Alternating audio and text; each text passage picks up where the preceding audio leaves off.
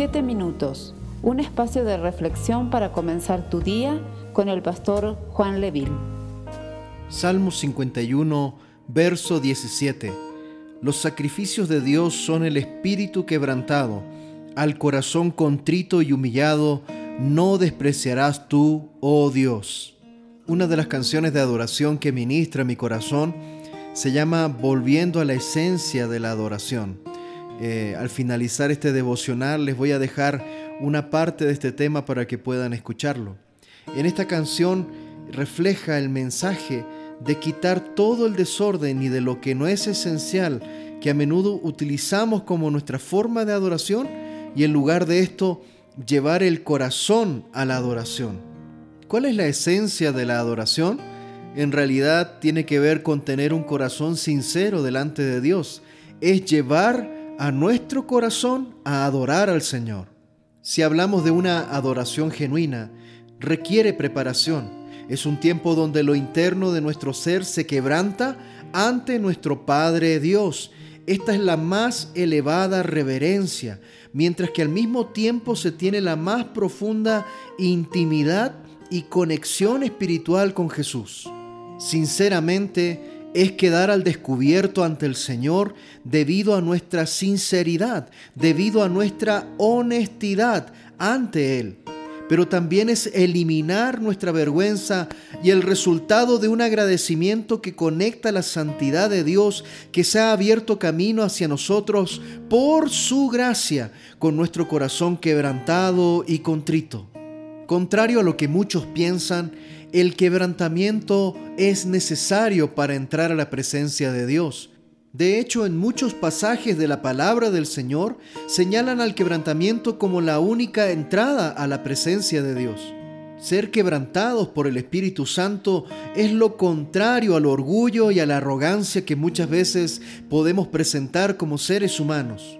Ese orgullo y esa arrogancia son el motivo por lo cual muchas veces Dios resiste en nuestras vidas. La palabra del Señor nos enseña de que Dios está distante y resiste a los soberbios. Muchas veces esta realidad toca nuestra puerta, golpea nuestras vidas y nos damos cuenta de cuán necesitados estamos de Jesús. Si pudiésemos resumir qué significa el quebrantamiento para nuestras vidas, un quebrantamiento consciente tiene que ver con la necesidad desesperada de nuestras almas, de nuestras vidas, por la gracia inmutable, insondable del Señor. El quebrantamiento nos hace conscientes de nuestra naturaleza de pecado, y también nos hace conscientes de la condición que tenemos o que teníamos cuando el Señor Jesús nos rescató. El quebrantamiento también nos hace valorar nuestra condición actual ahora que ya conocemos a Cristo.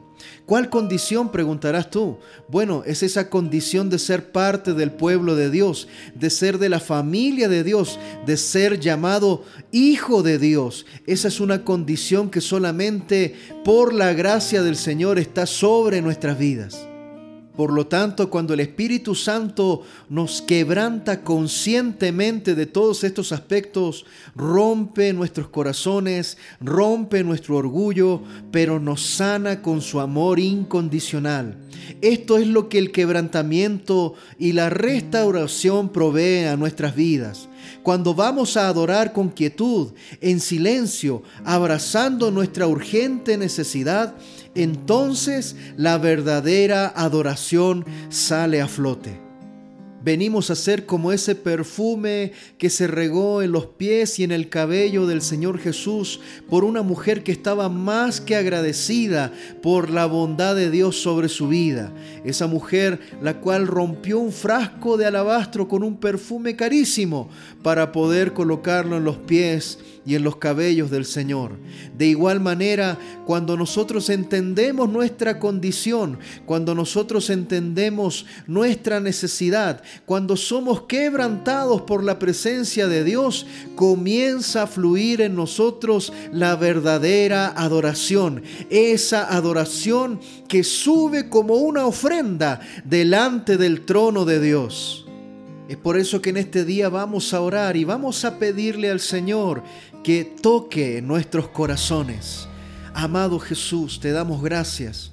En este día nos acercamos a ti, siendo conscientes en nuestro corazón de que no somos merecedores de ninguna de tus bondades pero a ti te ha placido, Señor, derramar tu Santo Espíritu sobre nuestras vidas. Te ha placido, Señor, Padre de la Gloria, por tu pura gracia y bondad, hacernos parte de tu familia, de llamarnos hijos.